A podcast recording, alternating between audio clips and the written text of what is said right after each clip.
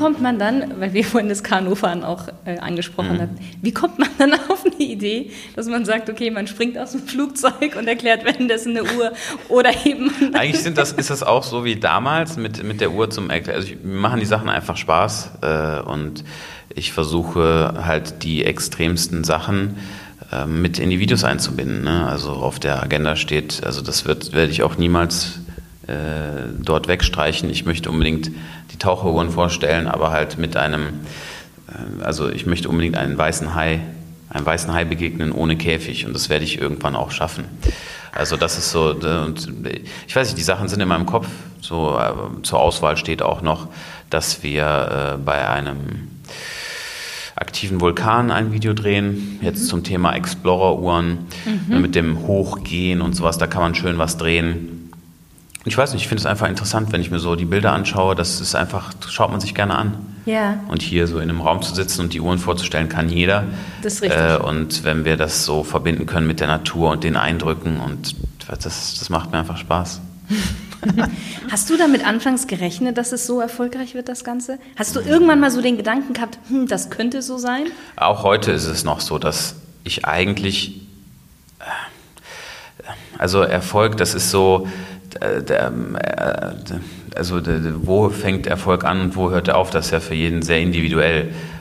Jeder, der mich verfolgt, weiß, dass ich die Sachen auf Englisch mache und meine Ambition gerade jetzt auch mit dem Dreh mit Producer Michael und äh, Los Angeles, da ist noch einiges an Luft drin. Und ähm, ich betrachte das eigentlich nur jetzt und ich, viele Leute kommen zu mir und sagen, wow, das ist wirklich ein toller Erfolg, was du vorzuweisen hast. Ich beschäftige mich damit nicht, weil man, man ist einfach so in diesem, in diesem Run drin und man arbeitet jeden Tag und die Eindrücke, das, das, das, das kann man gar nicht so verarbeiten. Und man versucht einfach nur zu arbeiten und alles so zu schaffen. Und ja, ob ich das selber, also ich sag mal so, da ist noch viel Luft nach oben. ja. okay. Wir haben auch am Anfang Uhr als Statussymbol gesprochen. Mm, was sagt denn die Uhr über die Person aus, die sie ganz trägt? Ganz viel, extrem viel, ganz, ganz viel. Das ist, das versuche ich auch immer den, den äh, jüngeren äh, Personen mit auf den Weg zu geben.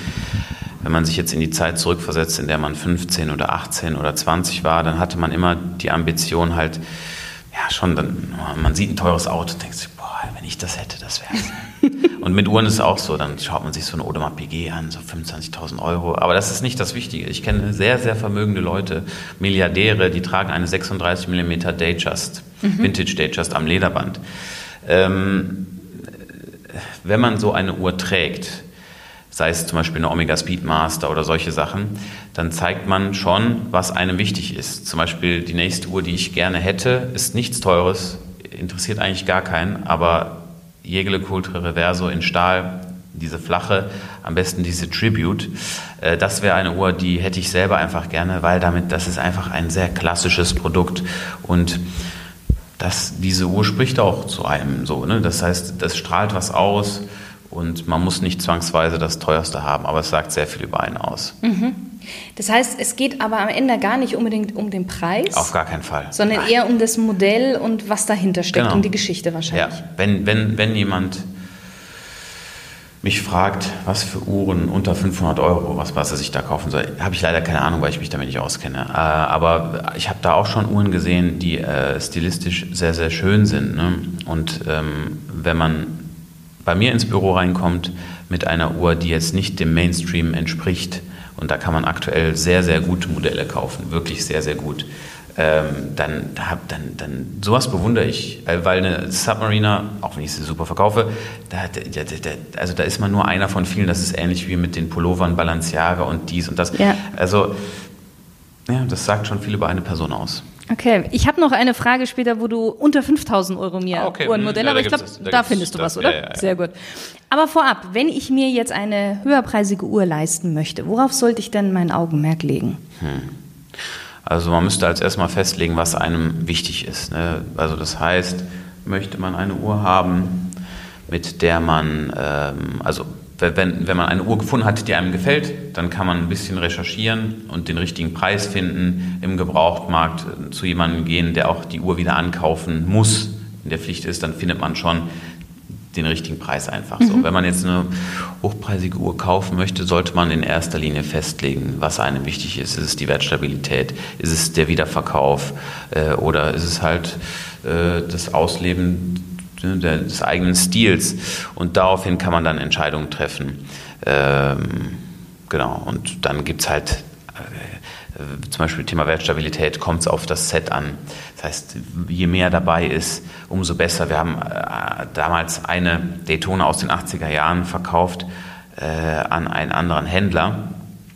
Und muss man sich mal vorstellen, er hat für die äh, Tragetasche, das heißt, der Kunde hat tatsächlich die Original-Tragetasche von dem Erstkauf aufgehoben. Es war alles dabei, Rechnung und so weiter, alles. Und er hat für diese Papiertragetasche 500 Euro bezahlt. Nein. Aber ich meine, ich hätte es auch so gemacht. Die, die, erzählt, die erzählt, also diese Tragetasche dabei ja. zu haben, das ist doch Wahnsinn. Ja. Das, das, da, da gibt es viele kleine Details. Ne? Aber dafür sind wir da zuständig, wenn jemand da anfangen will äh, und äh, Fragen hat oder so, dann kann man sich immer nochmal zusammensetzen. Mhm. Wenn ich mir jetzt so eine schöne Uhr gegönnt habe, mhm. wie pflege ich sie denn am besten? Ähm, da braucht man eigentlich gar nicht so viel zu beachten. Also wenn man jetzt im Salzwasser war, muss man natürlich das abspülen und so, aber als solches äh, zum Pflegen, also es gibt natürlich, es gibt, äh, Thema Revision, ja, ja. wenn die Uhr nicht mehr läuft, oder das ist mein, das ist mein Rat, wenn die Uhr äh, die Zeit nicht mehr richtig anzeigt, dann muss sie zur Revision. Diese Pauschalwerte, wie es äh, Kollegen von mir sagen, alle zwei Jahre, alle drei Jahre, ist, ist wirklich Quatsch. Also das muss man nicht machen. Ne? Und die Uhr wird einem schon sagen, was man machen muss. Also ich meine, wenn man sich die Uhr anguckt und das Band ist irgendwie verbogen, dann sollte man sich damit auseinandersetzen. Ne? Also, aber sonst sind das schon sehr einfach, einfache, äh, ja, also die Uhr, die braucht nicht viel Pflege. Okay. Wie, wie ist denn das? Es gibt ja diese Uhrenbeweger. Uhrenbeweger, genau, danke. Mhm. Macht das Sinn? Äh, also für Leute, denen wichtig ist, dass die Uhr immer richtig geht, dann äh, ja. Jetzt kommen wir zu. Für die anderen. Die also äh, äh, wo ich es einsetzen würde, also in meiner, in meiner eigenen Sammlung habe ich jetzt keinen ewigen Kalender, aber wenn man einen Automatik-ewigen Kalender hat, äh, dann wäre es schon ratsam, weil niemand hat Lust, die ganze Zeit den, den, den Kalender neu einzustellen. Mhm. Ähm, sonst also für mich wäre es jetzt nicht so wichtig. Wir, wir bringen, glaube ich, in der nahen Zukunft mal einen raus äh, zusammen mit Erwin Sattler vielleicht, aber ähm, es ist meistens für Leute, für Leute, die halt ein paar Uhren haben äh, und einfach nur die äh, aus dem Uhrenbeweger nehmen möchten, ans Handgelenk legen und die soll dann halt laufen, dann, dann macht es Sinn. Aber sonst muss man es nicht haben. Okay. Welche Uhren sind schöne Einsteigermodelle unter 5000 Euro? Äh, ja, als Nummer 1 kann ich da natürlich die Rolex Datejust in 36 mm nennen. Da gibt es verschiedene Referenzen, angefangen bei der 1601 äh, und dann bis hin in die 80er Jahre schon mit Plexiglas. Alle Modelle sind da interessant zu kaufen, hat damit zu tun, dass der Preis schon sehr günstig ist im Verhältnis zu den aktuellen Modellen. Wenn man eine neue 36 mm Datejust haben möchte, mhm. muss man schon 8000 Euro ein bisschen mehr mit rechnen und dadurch ziehen diese alten Modelle nach. Das finde ich sehr spannend und natürlich nicht zu vergessen, eine der wichtigsten Uhren, auch mit, der, mit einer Riesentradition, die Omega Speedmaster Moonwatch. Mhm. Äh, mit dem Plexiglas wäre jetzt meine Wahl. Es gibt zwei, es gibt auch mit so einem Hesalit, mit so einem, äh, mit einem Saphirglas und äh, einem Glasboden, aber ich würde immer das originale Produkt kaufen. In dem Falle wäre es dann halt die mit dem Plexiglas die liegt aktuell auch noch unter 5000 Euro. Und das sind so zwei Modelle, wo ich sage, da kann man absolut nichts falsch machen und äh, da hat man was Schönes für immer. Denn die Uhr wird uns beide auch überdauern, muss man sagen. Mhm. Was ist denn die teuerste Uhr der Welt? Kennst du die? Äh, die teuerste Uhr der Welt, glaube ich, ist äh, von einem Schmuckhersteller. Äh, ich weiß nicht mehr, ob es Graf war oder ähm, ist auf jeden Fall sehr unrelevant. Es war ähm, mit ganz viel verschiedenen äh, Diamanten, also in verschiedenen Farben, diese Fancy Diamonds. Ähm, ich weiß nicht mehr, ob es Graf oder Fury Diamonds, ich, ich erinnere mich nicht mehr. Der Preis, glaube ich, war, äh, was, was habe ich da, 50 Millionen oder sowas. Also, oder ich, ich müsste nachgucken, es kann auch noch mehr sein. Äh, das, das war so, galt so als teuerste Serienuhr. Es gibt natürlich sonst immer noch äh, Auktionsergebnisse. Mhm. Aber wenn wir jetzt in dem Bereich sind, wo es halt relevant ist, dann würde ich sagen, die Preisklasse, was so die teuerste Uhr ist, die man so auch handelt, ja. äh, dann würde ich sagen, ist die Preisklasse so zwischen 300 und 400.000 Euro ist so das, was noch verkäuflich ist, so was wir auch also wenn man die Möglichkeit hat, so eine Richard Mill in dem Falle zu haben, dann wird man sie 100% auch verkaufen. Ja, ja. Okay. Mm, was ich ja jetzt auch schon so mitbekommen habe, ist ja, dass wenn man irgendwie eine bestimmte Uhr möchte, dann gibt es ja oftmals eine lange Liste, wo man, sage ich mal, sich unten eintragen kann. Dann muss man ja auch mit dem Konzessionär sich sehr gut stellen, mhm. oder? Dass ja, man der, die dann auch also er entscheidet das individuell. Listen gibt es so jetzt, also Listen äh, gibt es so jetzt nicht, wenn irgendjemand Wichtiges kommt, dann, dann bekommt er die Uhr. Oder ich meine, ich kenne ja auch einige Konzessionäre oder wir arbeiten ja auch mit einigen Konzessionären zusammen und in der Regel haben die alle Uhren da. So, es ist alles verfügbar. Man muss ja auch vorbereitet sein, gerade bei großen Häusern, äh, wenn eine wichtige Person kommt oder so, dann, dann, kann man ja nicht, äh, nicht die Uhr vorzeigen. Ja. Äh, die müssen halt eine Auswahl dann treffen. Ne? Aber das ist schon ein langer Weg, ja. Hast du da so ein paar Tipps, wie man leichter an so eine Uhr dann rankommt? Oh, das ist, ja, also heutzutage läuft es eigentlich so ab, dass die Konzessionäre auch Umsatz machen möchten. Das heißt, äh, ein, ein, ein großer Händler in Deutschland hat diesen Begriff irgendwie geprägt, der Kompensationskauf. Okay? Mhm. Äh, wenn man äh, eine GMT Master Pepsi haben möchte, eine aktuelle, dann möchte dieser Händler, dass man halt da noch Schmuck kauft. Jetzt ist natürlich die Frage, inwieweit das dann Sinn macht. Man könnte den Schmuck dann wieder veräußern und vielleicht ist dann der EK der Uhr, den man tatsächlich bezahlt hat, günstiger. Mein Tipp für jeden ist, raus aus den Großstädten hin zu kleinen Konzessionären, die jetzt äh, äh, zum Beispiel hier im Umkreis Mönchengladbach, bieten einen super Service. Äh, man sollte dahin gehen und versuchen einfach stetig das, äh, den Kontakt zu suchen. Das ist mhm. ein sehr langer Weg und es wird auch ein beschwerlicher Weg sein. Aber dass man einfach dahin geht und ähm, ja, Hallo sagt, fragt, wie es aussieht und dann halt es ist leider so, muss man auch manchmal Modelle kaufen, die man nicht haben möchte. Wenn man denn den Weg zum offiziellen Konzessionär, wenn man unbedingt eine Uhr vom offiziellen Konzessionär hat, dann führt kein Weg dran vorbei, es sei denn, man hat eine lange Tradition. Natürlich kann es auch mal sein, also beispielsweise Malberg in, in Hamburg ist, äh, habe ich den höchsten Respekt vor, arbeiten 100% sauber, on point, da gibt es nichts. Ja? Äh, und natürlich kann man da hingehen und sich auf die Liste setzen lassen, aber der Andrang in solchen Großstädten ist so groß, bis man dran ist. Das wird ewig dauern. Also mein Tipp wäre, in kleineren äh, Orten den Kontakt suchen und dann für sich einfach herausfinden, möchte man das Spiel mitmachen mhm. und wenn nicht, dann ist es nun mal so, kauf bitte die Uhr auf dem Graumarkt, dann hast du sie morgen, bau dir mit dem eine Händlerbeziehung auf. Wenn die Uhr sich nach oben entwickelt, wird er dir auch schon mehr zahlen. Zumindest ist es bei mir so. Und äh, dann kann man auch den Weg gehen, weil mhm. alles andere ist mühsam. Mhm. Wie viele Uhren hast du mittlerweile denn selber? Boah, das ist eine gute Frage. Also streng genommen, die Uhren auf der Website sind ja meine, aber äh, sonst in meinem Privat die du in deinem Privatbesitz. ich glaube, wir sind so bei acht Stück, meine ich. Ich glaube acht Stück. Und tatsächlich äh, sind die Uhren jetzt nicht äh, durchweg teuer. Also ich habe auch günstige Uhren. Okay. Welche Uhr fehlt dir noch in der Sammlung, wo du sagst, boah, da geht mein Herz auf? Äh, also ich hätte, ich hätte sehr gerne äh, von äh, der Marke Audemars Piguet die Double Balance. Das ist eine skelettierte Royal Oak mhm. derselben Form mit diesem Octagon, äh, mit dieser Octagon, mit diesem Case, äh, aber halt komplett skelettiert und es hat zwei Unruhen, also zwei Antriebe, mhm. die sich aufeinander einschlagen. Die hätte ich in dem Preissegment sehr, sehr gerne. Okay. Ist das für dich auch so ein Genuss, so eine Uhr? Ja, schon, klar. Also wenn man das, äh, es ist äh, Genuss, also das hat halt was mit dem mit der Sammelleidenschaft zu tun. Ne? Das heißt, wenn man jetzt eine Uhr ankauft, oh, das ist schon macht schon Spaß. Das ist schon, ist schon super. Also dass, dass man das dann auch kauft, dass das dann ein Besitz von einem ist und dass man die dann wieder verkauft, das macht schon Spaß. ja. Wie würdest du denn Genuss definieren? Genuss, Puh, Genuss.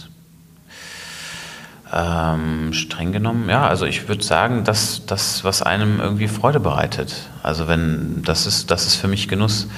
Also manche würden das jetzt auf, auf das Essen reduzieren, ne? aber Äh, für mich ist es tatsächlich Genuss, sich hinzusetzen mit Leuten, die Uhren interessiert sind und dann darüber zu sprechen, was sie so im Bestand haben, was man so aussortieren könnte, was ich kaufen könnte. Das ist für mich das Größte. Ja. Abgesehen dann vom, vom Business-Genuss, sage ich mal. Ja. Wie genießt du sonst so dein Leben? Äh, also ich kann wirklich äh, dir so in die Augen schauen und sagen, es gibt kein Leben außerhalb des Geschäfts. Wir haben, wir arbeiten also rund um die Uhr und äh, ich mache nichts anderes von morgens bis abends sieben Tage die Woche außer das. Also sonst würde ich auch nicht das hinbekommen. In, also wir machen ja so viele Uhren und so. Also privat, ich, ich genieße es, auf Reisen zu gehen, aber wenn wir in Dubai sind, ich war äh, sechs Tage da und wir haben, glaube ich, ne, ich war sechs Tage da und wir haben sieben Videos gedreht. Das ist, es gibt einfach momentan nur diese eine Richtung.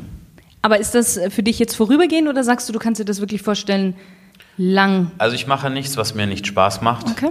Und äh, wenn das anstrengend wäre für mich, dann könnte ich das auf dem Niveau nicht durchziehen. Und von daher, mein Leben ist gerade so und ist okay. Und es gefällt dir? Ja, ist okay. Ja, ja. Gefällt mir, ja. das ist schön. Etwas sehr, sehr Klassisches und auch, ich würde mal sagen, Gentleman-mäßiges ist ja die Taschenuhr. Mhm. Wie stehst du denn selber zu der Taschenuhr und glaubst du, dass die Taschenuhr irgendwie ein Revival erleben wird? Da ist die Antwort relativ klar. Niemals. Niemals. Also ich selber habe zwei Taschenuhren mhm. und äh, zu einem klassischen Outfit, Dreiteiler und so weiter, das trage ich natürlich gerne. Äh, ähm, ich gucke mir das einfach gerne an, so die Taschenuhren, die ich habe, die haben auch keinen besonderen Namen, aber ich habe Freude daran. Die haben ein tolles Werk äh, bei einem Hersteller, wirklich, wenn man auf das Werk schaut, das Finish ist exzellent, ja, aber die Uhr ist nichts wert. Ähm, also jeder, der äh, dem Bekleidung wichtig ist, würde ich schon auch mal ans Herz legen, sich damit mal auseinanderzusetzen, weil man kann also, wenn man eine Taschenuhr haben möchte, ist jetzt die Zeit zu kaufen. Man zahlt quasi den Goldwert. Ja. So, und da äh, kann, es kann, ist schon eine schöne Sache. Also, ich mag's. Das Aber, heißt, man könnte es auch so ein bisschen auch als Wertanlage sehen? Also für den Goldwert, wenn der Goldwert nach oben geht, dann ist es okay, aber da, aber wird, man jetzt kein, jetzt da wird man jetzt keinen, keinen ja. riesen Profit erwirtschaften. Ja. Okay. Wir kommen langsam zum Ende. Ja. Ich glaube, wir könnten noch länger reden. Also da wir kommen zur zweiten Smalltalk-Runde.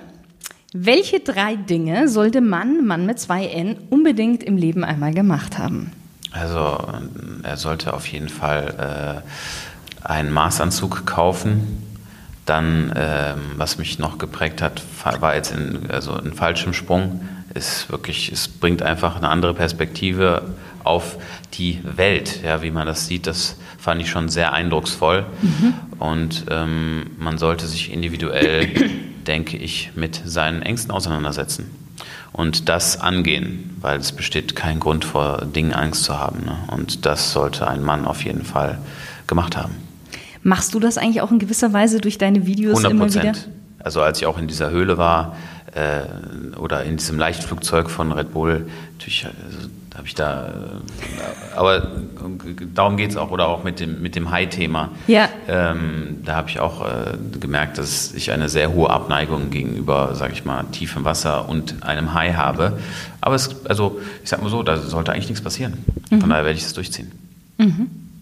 Wenn du die absolut freie Wahl hättest, mit welcher Person würdest du gerne mal so einen Abend verbringen und dann über welches Thema würdest du mit dieser Person sprechen wollen? Die kann auch schon tot sein. Das Ach, ist, kann tot sein. Die oh, kann, okay. egal welche Sprache sie spricht, du hast absolute Auswahl. Boah. Hm. Ich glaube, ich würde wählen Will Smith. Ja, ich würde mich mit ihm hinsetzen und würde einfach über sein Leben so reden, ne, was er alles durchgemacht hat als er erfolgreich geworden ist damals, damit den Steuerproblemen und so, wie er damit umgegangen ist, wie seine, die Sicht auf die Dinge ist. Ich weiß, dass er viele Anwälte hat, die, er hat mir erzählt, er wird jeden Tag irgendwie oder jede Woche fünfmal angeklagt und äh, von irgendwelchen Leuten angezeigt mhm. und sowas. Und ja, ich, also mit ihm würde ich mich gerne austauschen. Ich finde ihn auch persönlich so damals äh, Bad Boys, der Film, das war, ja, mit dem würde ich gerne sprechen. Ja. Mhm. Wenn es eine Sache auf der Welt geben würde, die du verändern könntest, was wäre das? Ähm, ich würde mir wünschen von den Menschen, dass sie etwas ja, feinfühliger und emotional offener sind. Ähm, es geht gar nicht darum, dass man jetzt die Armut irgendwie sich wegwünscht. Also es, es sind halt Dynamiken in der Welt. Aber wenn die Leute äh, an ihren Emotionen arbeiten würden, ich glaube, damit könnte man schon sehr viel lösen. Mhm. Und ähm, ja, dadurch erübrigt sich viel. Das ist, wenn man emotional empfänglich äh, ist, dann kümmert man sich auch um andere Menschen mehr. Und das, das würde ich verändern. Also gerade Empathie und so. Genau. Mhm. Dein größter Traum, den du dir noch erfüllen möchtest? mein größter Traum. Also ich würde mir, der größte Traum, der größte Traum wäre, dass ich ein Strandhaus habe, äh, also wirklich direkt am Strand und dass sonst niemand mehr auf der Insel ist und dass ich dann da halt bin. Ne? Schön, haben wir fast einen ähnlichen Traum. Ja, okay. Welchen Ratschlag würdest du denn deinem zehn Jahre jüngeren Ich geben?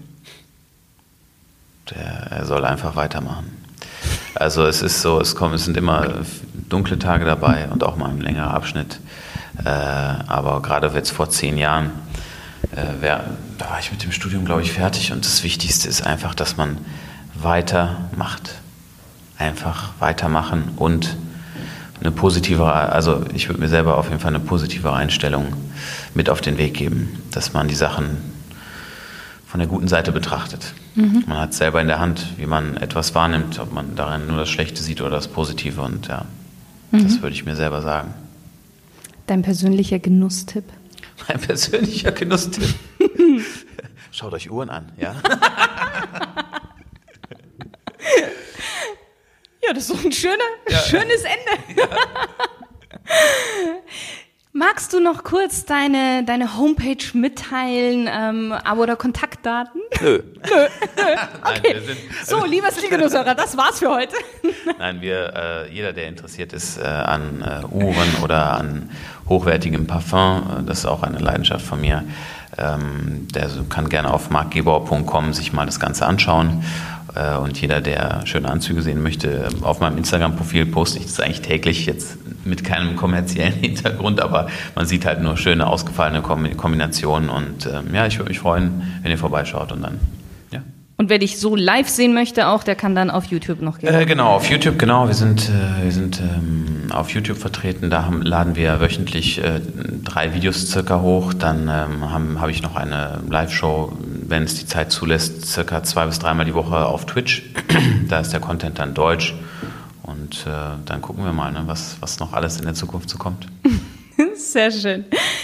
Marc, vielen lieben Dank. Vielen lieben ja. Dank für dieses wirklich kurzweilige Interview. Das war echt spannend. Gerne, sehr gerne. Und auch an dich, lieber Stilgenusshörer. Schön, dass du dabei warst und bis zum nächsten Mal. Du weißt einen tollen Interviewpartner, den ich unbedingt in meinem Podcast einladen sollte? Oder du wünschst dir, dass ich mal über ein bestimmtes stilvolles oder genussvolles Thema sprechen soll? Nichts leichter als das. Schreib mir unter podcast.shirinzeit.com. Ich bin sehr gespannt. Deine Shirin.